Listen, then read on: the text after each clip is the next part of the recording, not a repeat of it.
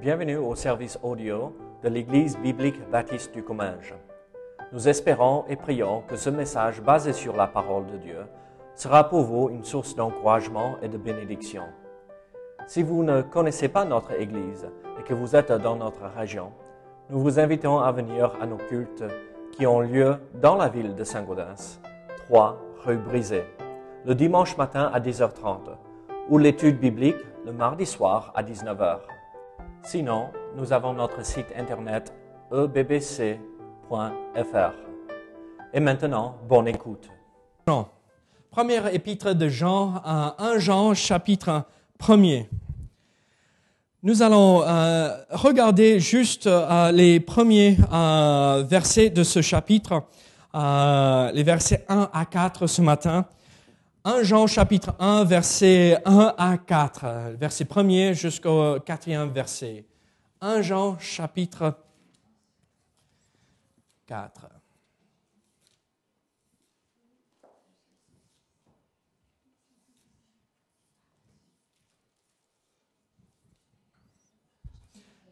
Elle ne veut pas écouter son mari prêcher.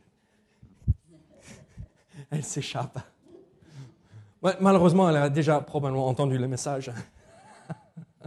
Très bien. 1 Jean chapitre 1 verset 1 à 4. La Bible dit ici ce qui était dès le commencement, ce que nous avons entendu, ce que nous avons vu de nos yeux, ce que nous avons contemplé et que nos mains ont touché concernant la parole de vie. Car la vie a été manifestée et nous l'avons vue et nous lui rendons témoignage. Et nous vous, nous vous annonçons la vie éternelle qui était auprès du Père et qui nous a été manifestée. Ce que nous avons vu et entendu, nous vous l'annonçons à vous aussi afin que vous aussi vous soyez en communion avec nous. Or, notre communion est avec le Père et avec son Fils Jésus-Christ. Et nous écrivons ces choses afin que notre joie soit parfaite. Prions ensemble. Seigneur, sois avec nous ce matin. Aide-nous à comprendre ce que tu as préparé pour nous ici dans ces quelques versets. Seigneur, on a l'impression en lisant ces quatre versets qu'il n'y a pas grand-chose là. Mais en fait, c'est quatre versets tellement chargés de, de vérité, de choses si importantes pour nous dans notre vie. Donc Seigneur, aide-nous à comprendre et même mettre en pratique ce que nous allons voir ce matin. Au nom de Jésus. Amen. Ici, nous commençons cette nouvelle série de messages tirés de ces épîtres de Jean. Et euh, nous voyons ici euh, les trois euh, petites épîtres de Jean. et en fait, la première épître de Jean est la plus grande, la plus importante. Il y a cinq chapitres ici dans ce, cette première épître. Mais après, deux Jean et trois Jean sont juste quelques versets, même pas pas plus qu'un chapitre chaque épître. Donc nous voyons que ces épîtres sont très courtes. Euh, et nous voyons que l'auteur de ces épîtres euh, porte le nom euh, de leur auteur, Jean. Est-ce que vous savez qui est l'auteur de cette épître? Quel Jean? Quel Jean? Parlons-nous. De quel Jean parlons-nous ici?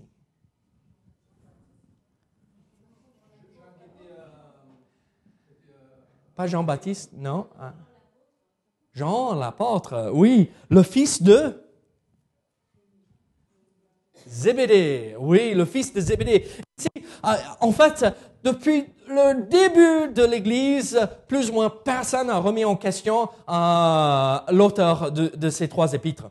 Ah, bon, quand même, il y avait quelques-uns qui ont parlé, euh, qui disaient, oh peut-être c'est un autre Jean, Jean euh, euh, l'âgé, euh, il y a un, un, Jean ancien qui était euh, là au début de l'Église, mais plus ou moins tout le monde acceptait que l'auteur de ces épîtres était euh, Jean, l'apôtre Jean, le fils de Zébédée, un des disciples de Jésus-Christ. On voit que Polycarpe a même cité de ce premier euh, premier épître euh, dans sa lettre aux Philippiens au deuxième siècle et il disait il mentionnait Jean comme l'auteur. On voit que euh, il n'y avait pas que euh, Polycarpe là mais il y avait aussi Irénée de Lyon qui parlait de ses livres ces épîtres en disant que c'est le même auteur que le livre d'Apocalypse. Et là, c'était reconnu et accepté que Jean, le disciple, était l'auteur d'Apocalypse. Donc, depuis le tout début de l'Église, Jean, le disciple, le fils de Zébédée, l'apôtre, est reconnu comme l'auteur. Mais pourquoi est-il si important pour nous de comprendre qui est l'auteur? Pourquoi est-il euh, important de reconnaître que c'est le disciple de Jésus-Christ? Parce que c'est lui qui a vu tout ce qui s'est passé dans le ministère de Jésus-Christ. C'est lui qui était présent pour les miracles. C'est lui qui a vu Jésus-Christ ressusciter euh, Lazare de la mort. C'est lui qui a vu euh, Jésus guérir euh, la dame âgée qui avait ce problème de sang quand elle était malade et personne ne pouvait la guérir. C'est lui qui a vu Jésus multiplier le pain pour nourrir les 5000 hommes et plus les enfants, les femmes. C'est lui qui a vu toutes ces choses et regardez ce qu'il dit ici dans ces quatre versets, ce qui était dès le commencement, ce que nous avons entendu, ce que nous avons vu. L'auteur de ces épîtres, c'est un témoin oculaire de tous ces miracles, de toute la majesté de Jésus-Christ qui a été manifestée dans Jésus-Christ l'homme, mais Jésus-Christ sacrifice qui est mort sur la croix. Et donc, quand nous lisons euh, ces épîtres, euh, ce, livre du Nouveau Testament, nous pouvons nous confier, nous fier à ce que l'auteur nous dit, parce qu'il était là, il l'a vu et il nous transmet la vérité. Ici, dans ces quatre premiers versets, on voit euh, euh, quelque chose de magnifique. Vous savez, Jean, l'apôtre, est connu pour avoir écrit très simplement. Euh, dans la langue originale, c'est euh, l'auteur du Nouveau Testament, un des auteurs du Nouveau Testament, qui écrit le plus simplement possible. Euh, en fait, quand les pasteurs étudient les langues anciennes d'origine du Nouveau Testament, quand on apprend le grec, c'est avec cet épître que nous commençons. Parce que le vocabulaire est si simple, la structure des phrases est si simple. Et donc nous voyons ici euh, l'apôtre Jean, ce n'est pas qu'il est simple d'esprit ou il est simple dans sa façon de croire, mais il transmet des vérités d'une façon si simple pour que tout le monde puisse comprendre. Mais il parle de choses profondes et compliquées. Et regardez dans ces premiers versets, il y a un vocabulaire simple, mais on parle de choses magnifiques. Et donc, quand nous contemplons cet épître, nous voyons un homme qui a un désir de transmettre les vérités euh, pour que tout le monde puisse venir et boire de cette vérité et manger de la vérité, le pain de vie, Jésus-Christ. Et donc, il est si important pour Jean que tout le monde, chaque chrétien, même s'ils viennent de se convertir hier, ou ceux qui sont avec le Seigneur depuis 30 ans, il veut que tout le monde puisse comprendre les merveilles de cette vérité que nous retrouvons ici. Dans ces quatre premiers versets, nous voyons un exemple de ce vocabulaire, euh, la structure des phrases si simple. Mais nous voyons euh, que même dans la simplicité de tout ceci, nous voyons quelque chose de magnifique. Ici, dans ces quatre premiers versets, nous voyons presque un cantique que Jean écrit dans la langue originale. C'est une longue phrase, c'est presque une confession de foi. Et il dit ce qui était dès le commencement, ce que nous avons entendu, ce que nous avons vu de nos yeux, ce que nous avons contemplé et que nos mains ont touché concernant la parole de vie, et entre parenthèses, qui est cette parole de vie? La vie a été manifestée. Et après, il reprend au verset 2. C'est, le refrain. Après, on reprend une deuxième strophe en verset 3. C'est beau, c'est magnifique. Est-ce que nous voyons ici, euh, cette idée, ce qui était dès le commencement. C'est ça ce qui va lier toute cette épître ensemble. Qu'est-ce qui était au commencement? Quand on lit ces euh, quelques, euh, quelques, mots ici, ce qui était dès le commencement, ça nous fait penser à quel passage dans l'Ancien Testament? Genèse chapitre 1, verset 1. Au commencement, Dieu. Mais Ça ne nous fait pas penser d'un autre passage dans le Nouveau Testament? Jean 1, n'est-ce pas? La parole était avec Dieu et au commencement. Écoutez ceci, ah, je vais vous le lire là rapidement. Jean chapitre 1, ah, les euh, premiers versets là. Au commencement était la parole, et la parole était avec Dieu, et la parole était Dieu. Elle était au commencement. Et nous voyons ici Jean énoncer, évoquer des idées qu'il a déjà traitées dans un Jean, mais ça nous fait penser euh, euh, du commencement avec Dieu. Mais ici, dans ce contexte, euh, de quel commencement parlons-nous? Le commencement avec Jésus qui était sur la terre ou le commencement avec Dieu? La création de tout. En fait, moi, je regarde ceci et moi, je crois ceci.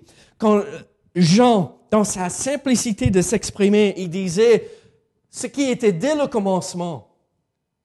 Il pense au commencement, au Christ s'est incarné, il est venu, le premier euh, Jean chapitre 1, mais il pense aussi à l'Ancien Testament. Christ qui s'est incarné est Dieu. Et donc, il combine, il, mélange les deux idées. Dieu le créateur et la parole qui était là au moment de la création, qui a créé, et c'est lui qui est là depuis, qui était là au moment de l'incarnation. C'est lui que nous, nous annonçons. C'est Dieu le créateur, mais Christ qui s'est sacrifié. Et donc, le sujet de cette épître, cet épître, c'est Dieu le Créateur de Genèse chapitre 1, mais aussi c'est euh, le Christ, le Messie, celui qui est mort pour venir nous sauver. Nous voyons alors euh, la complexité, mais la simplicité aussi de ce que Jean fait. Est-ce que vous avez jamais lu euh, ou même écouté les, euh, ce que euh, Winston Churchill, euh, quand il parlait à la radio pendant la Deuxième Guerre mondiale, est-ce que vous avez jamais entendu Winston Churchill donner, comment on le dit, un discours à la radio. Est-ce que vous avez jamais écouté cela? Est-ce que vous avez jamais lu ces discours? C'est d'une simplicité impressionnante. Et il parlait pour que tout le monde puisse comprendre, parce qu'il voulait motiver tout le monde euh, là en Angleterre pour euh, allons-y, levons-nous, on va faire la guerre, on va euh, partir à la guerre pour protéger notre pays. Avançons. Churchill était simple dans sa façon de s'exprimer, mais il choisissait chaque mot et il pesait chaque mot avant que ça partait, ça quittait sa bouche. Et Jean fait la même chose. Quand nous lisons ce passage, ces épîtres, ne pensons pas, oh, c'est simple, c'est rien, c'est pas euh, important. Jean, avant qu'il mettait euh, le mot euh, sur le parchemin, il disait, Seigneur, qu'est-ce que tu veux? Guide-moi, aide-moi à choisir le bon mot qui va entourer, englober toute la vérité que tu veux que je transmette pour que ça puisse encourager les frères et les sœurs d'avancer dans leur vie spirituelle. Ici, nous voyons alors cette idée. Dans Jean chapitre 1, versets 1 à 4, nous voyons que dans ce prologue, euh, cette introduction, on va dire, de cet épître, le thème de ceci, c'est la vie. Nous avons la vie en Jésus-Christ. Nous avons la lumière des hommes, comme nous voyons que c'est exprimé dans Jean chapitre 1, verset 4. Et nous voyons euh, que Jean s'exprime d'une façon qu'il veut que tout le monde lui comprenne et euh, pratiquement parlant, il se met accessible, accessible à tous afin que nous puissions comprendre ces termes et ce vocabulaire si important quand nous parlons de la parole de vie. Qui est la parole de vie? Nous le voyons à la fin de verset 3. Jésus-Christ, le Fils de Dieu. Ici, ce que Dieu veut pour nous ici dans ces quatre versets. Il veut que nous comprenions que nous avons la vie éternelle, la parole de vie en Jésus-Christ. Il veut que nous comprenions que nous pouvons avoir une relation avec lui. Il est venu, il s'est manifesté en chair, il est venu pour que nous puissions entrer en communion avec lui comme nous voyons en verset 3. Alors ici, Jean, son objectif dans cette introduction, c'est de dire, oui, il est venu il s'est manifesté, il est là, et il veut avoir une communion avec vous. Et vous pouvez avoir une relation. Et regardez le résultat en verset 4. Notre joie serait parfaite. Donc, en comprenant que l'objectif de cette introduction, c'est de euh, euh, nous présenter à cette parole vivante, cette parole de vie, et que nous puissions avoir une relation avec lui, qu'est-ce que Jean fait pour nous convaincre de cela? Et en fait, il se sert d'un vocabulaire qui montre ce fait que Jésus-Christ est venu, s'est manifesté et il veut avoir une relation avec nous. Regardez la première chose que moi je vois, euh, le vocabulaire qui démontre cette vérité, ce que Dieu veut, cette relation avec nous.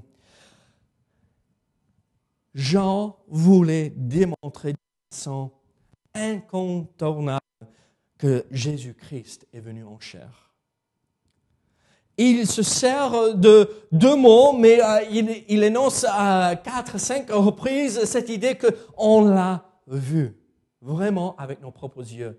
Ce Christ qui est venu pour nous sauver, ce Christ qui veut avoir une relation avec nous, il est venu et on l'a vu.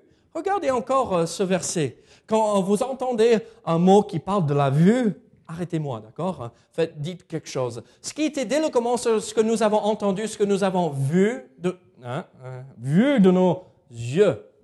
Regardez, ce que nous avons contemplé, contemplé, hein, et que nos mains ont touché concernant la parole de Dieu. Car la vie a été manifestée, nous l'avons vue. Et nous lui rendons témoignage et nous, nous vous annonçons la vie éternelle qui était auprès du Père, euh, qui nous a été manifestée ce que nous avons vu et entendu, nous vous l'annonçons à vous aussi, afin que vous aussi, vous soyez en communion avec nous. Or, notre communion est sa continue. Regardez ce que nous avons contemplé, ce que nous avons vu, ce que nous, euh, euh, ce que nous avons regardé. Jésus-Christ, celui avec lequel nous pouvons avoir cette relation, est vraiment venu. Il est vraiment venu. Et euh, ce que euh, Jean veut que nous comprenions, c'est qu'il est quelque chose, quelqu'un de réel. Ce n'est pas qu'un mythe, ce n'est pas qu'un fantôme qui s'est promené parmi nous et, il est reparti. C'était un vrai homme. Vous avez vu, vous remarqué que, et a dit, on a touché avec nos mains. On a contemplé avec nos mains même. Jésus-Christ était un vrai homme.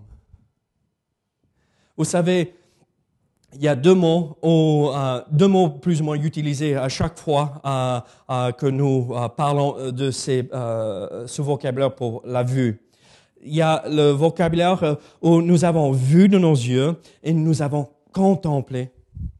Et chaque fois que nous voyons ce vocabulaire de, la vue, ici dans ces quatre versets, c'est soit un ou l'autre mot dans la langue originale. Et le premier mot, c'est euh, le mot euh, que nous utilisons pour traduire théâtre. Théomai, théâtre. Comme quoi, il est monté sur scène et tout le monde l'a vu. Il s'est manifesté. Et l'autre mot, bon, c'est euh, un autre mot qui n'a pas de lien avec notre vocabulaire français, malheureusement, mais c'est un autre mot qui nous fait comprendre, c'est le mot ordinaire pour que, ah, j'ai vu quelqu'un de passage. Le, mot théâtre, théomai, c'est l'idée qu'on a vraiment contemplé, on a vraiment euh, posé tout ce qui entrait. On voyait la vérité de l'existence de cette personne et il est, entré sur scène, c'était le spectacle de la vie, pas euh, juste parce que c'était un spectacle, mais on a contemplé tout aspect de sa vie. Et c'est ce Jésus-Christ qui dit, venez, regardez, contemplez qui je suis. Mais comprenez bien aussi que je suis juste un homme ordinaire où vous pouvez me voir aussi. Je suis là pour que vous contempliez toutes mes œuvres que j'ai accomplies sur cette terre ici-bas et sur la croix, mais aussi je suis un homme ordinaire. Un homme comme nous tous. Et donc nous voyons que Jean marie ces deux idées. C'est cet homme spectaculaire, le Dieu tout-puissant qui s'est incarné, mais aussi l'homme dans Jésus-Christ. 100% parfaitement Dieu et parfaitement homme. Vous voyez, c'est un vocabulaire simple, mais chaque mot est posé.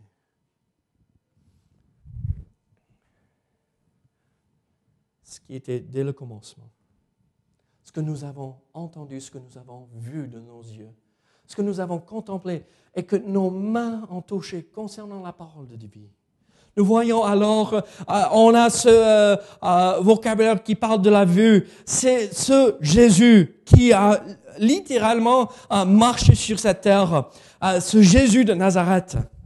Mais on le décrit comme la parole de vie.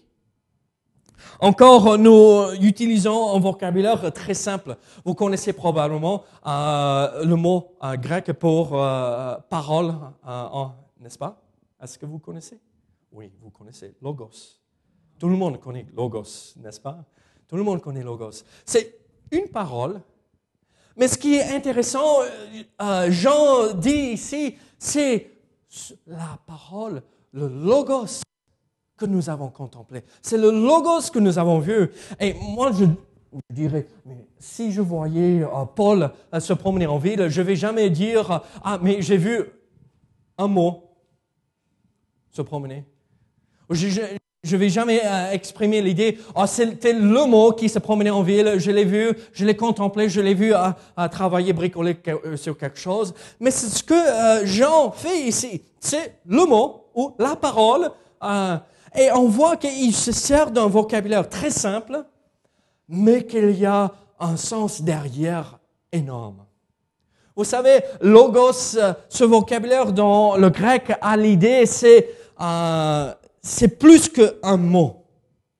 C'est le résumé de l'essence de quelque chose. C'est l'essence même de ce que nous exprimons. C'est, ça vient avec l'appui et euh, de toutes les pensées, toutes les vérités liées avec cela.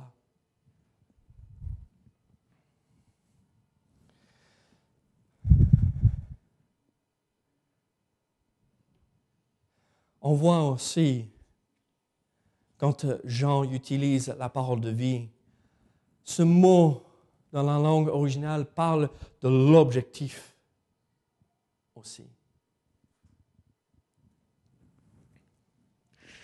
Et donc, quand Jean dit ici, on l'a vu, on l'a contemplé concernant la parole, le logos de vie, il nous donne l'objectif de cette parole de Jésus-Christ. L'objectif de sa venue, son incarnation, était de nous donner la vie. Et en fait, on peut remonter même plus loin. C'est pas que dans la langue originale du Nouveau Testament, le grec, mais dans l'Ancien Testament, il y avait cette idée aussi que c'était, euh, il y avait un sens d'autorité, de décision, d'action lié avec euh, le mot qui était parole. Et donc Jésus-Christ, qui est la parole de vie, n'est pas venu juste euh, avec objectif de nous donner la vie à nous tous, mais c'était pour agir, pour faire, pour servir. N'est-ce pas ce que nous voyons dans euh, les évangiles? Je ne suis pas venu pour... Oui, mais pour accomplir. Je ne suis pas venu pour détruire, mais... je suis venu aussi pour servir. Il y a tout ce sens, accomplir, faire l'Ancien Testament, accomplir la loi, pas abolir la loi, être serviteur et pas être servi. Je suis venu pour faire. Ça, c'est la parole. Et son objectif en faisant, en accomplissant la volonté de Dieu, c'était de vous donner la vie. et moi aussi, et nous tous. C'est magnifique, n'est-ce pas?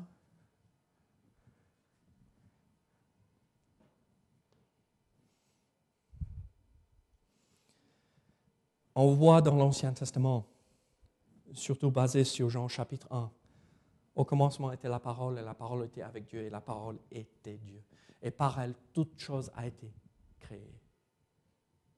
Regardez, cette parole, avec son objectif de nous donner la vie, qui est venue pour servir, pour servir et pour faire, et pas juste pour être, recevoir tout, c'est ce, cette parole qui est le Créateur. C'est cette parole par laquelle il se révèle, Dieu lui-même. C'est par cette parole aussi qu'il juge. C'est par cette parole aussi qu'il pardonne. Et c'est par cette parole qu'il a accompli toutes ses promesses. Nous voyons alors un vocabulaire si simple. Mais à travers ce vocabulaire si simple, nous voyons euh, ce que euh, Jean voulait nous donner et Dieu voulait nous donner à travers ces quatre versets, que nous pouvons avoir une relation et la vie à travers Jésus-Christ. On voit ce vocabulaire, on, a vu et on peut contempler qui est ce Jésus-Christ. Il est la parole de vie, la parole vivante. Mais c'est bien plus que ça. Regardez par la suite.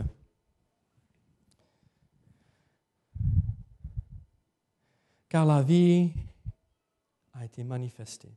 Nous l'avons vu et nous lui rendons témoignage et nous vous annonçons la vie éternelle était auprès de Père, du Père et qui nous a été manifestée. Qu'est-ce qu'il annonce? Ce n'est pas que la parole de vie, mais c'est la vie éternelle.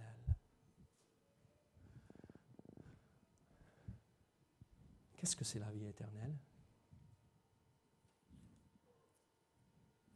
Qu'est-ce que moi je reçois quand j'accepte Jésus-Christ comme mon sauveur? La vie éternelle. Nous vous annonçons la vie éternelle qui est auprès du Père, qui nous a été manifestée. La vie éternelle ici, c'est qui?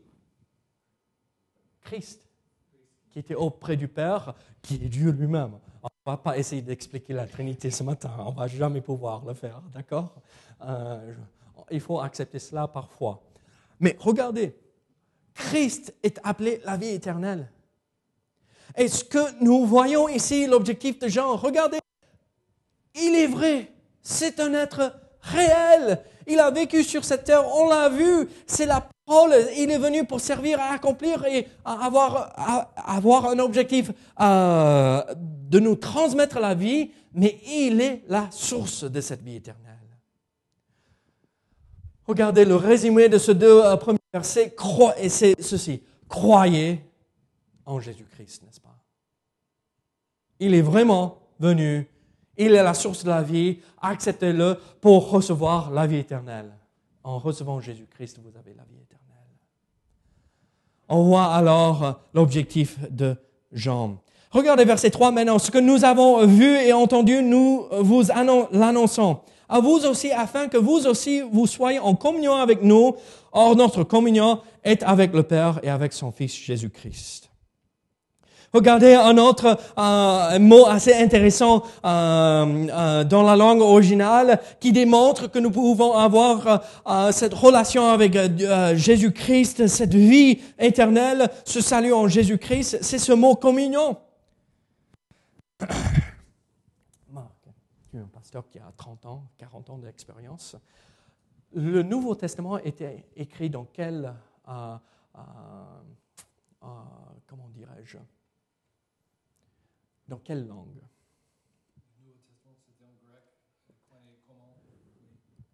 Quel grec? Koiné. Ah. En relation avec koinonia. Qui est communion. Commun. Le Nouveau Testament était euh, écrit, rédigé dans un grec commun. Et ici, la racine de ce mot commun, c'est koinonia, qui veut dire communion. Regardez ce que Jean dit ici. Ce que nous avons vu et entendu, nous vous l'annonçons à vous aussi, afin que vous aussi vous soyez en communion avec nous. Regardez, Jésus-Christ est vrai, verset 1. Il est vraiment venu sur cette terre. Il est la parole de vie, il est la source de la vie. Il veut euh, vous le donner. Acceptez-le, croyez-lui, euh, croyez en lui et vous recevez la vie éternelle. Et à travers cette vie éternelle, vous entrez en communion avec les frères et sœurs en Jésus-Christ. Et pas que lui, pas que nous, les humains, en communion avec nous, et notre communion, la communion avec les frères et sœurs. Pourquoi? Comment pouvons-nous apprécier les uns les autres? Euh, Laurie, c'est difficile de l'apprécier, mais je l'apprécie. J'ai de la communion fraternelle avec elle parce que notre communion est avec le Père. On a un seul objectif, le Père. Et c'est ça qui nous unit. Regardez, ce que Jean décrit ici, c'est la vie chrétienne normale. Croire en Jésus-Christ, nous sommes sauvés nous sommes sauvés, nous entrons dans une famille et nous avons la communion avec les frères et les sœurs. Et euh, cette communion est avec les frères et les sœurs. Et la source de cette communion, c'est le Père.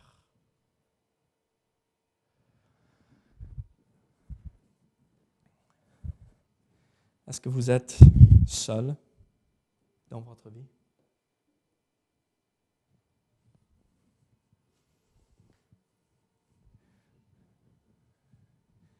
Peut-être vis-à-vis des autres à l'extérieur. Mais si on est ici, on n'est pas seul. Oh, c'est pas que peut-être on s'appelle chaque semaine, mais on sait que derrière, il y a les frères et les sœurs qui prient pour chacun de nous. Sans nouvelles, ça va. Mais on prie pour les uns les autres. Oh, espérons, on le fait.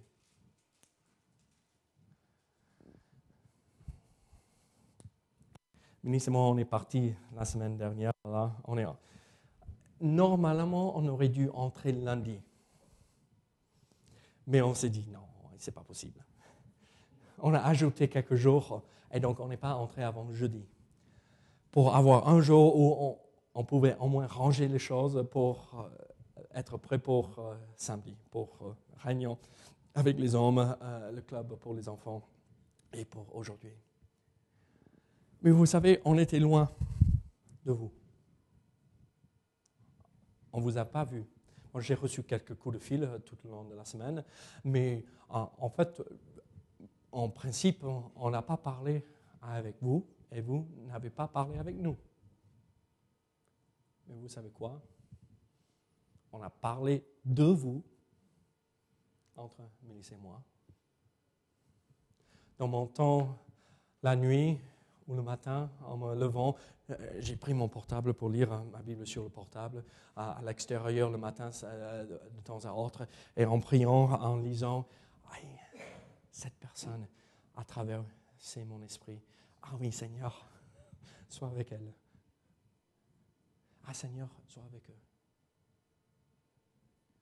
Cette communion que nous avons, la source, c'est dans le Père et en Jésus-Christ.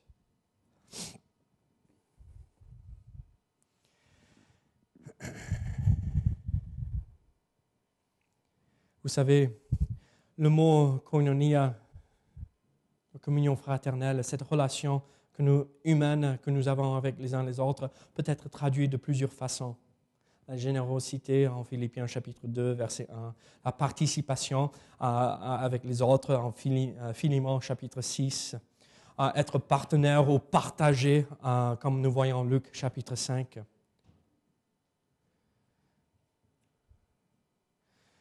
Mais regardez le résultat de cette communion qui se trouve dans le Père parce que nous avons reçu la vie éternelle, à Jésus-Christ, qui est la parole de vie, qui était une vraie personne. Quel est, quel est le résultat? Et nous et nous écrivons ces choses afin que notre joie soit parfaite. Vous savez, le mot joie ici est un mot un peu, comment dirais-je, ah, dans la langue originale. Ah, Quand on parle de joie, on entend la musique derrière et les oiseaux chanter. Ah, On, on imagine. C'est ça, cette idée que ce mot veut transmettre. La joie. Oui. Le mot est kara dans la langue originale, qui a sa racine en charis, grâce. Tout ceci, tout ceci est possible par la grâce de Dieu. Ce don immérité que Dieu nous offre en son Fils Jésus-Christ. Est-ce que vous voulez avoir la joie Les oiseaux derrière? Oui, oui, oui. La musique sur euh, ce, ce fauteuil pour s'allonger à côté de la mer. La joie, mais pas la joie humaine, mais la joie qui se trouve sa source en Dieu. C'est possible. Si nous avons la vie éternelle, qui est la parole de vie, qui est Jésus-Christ.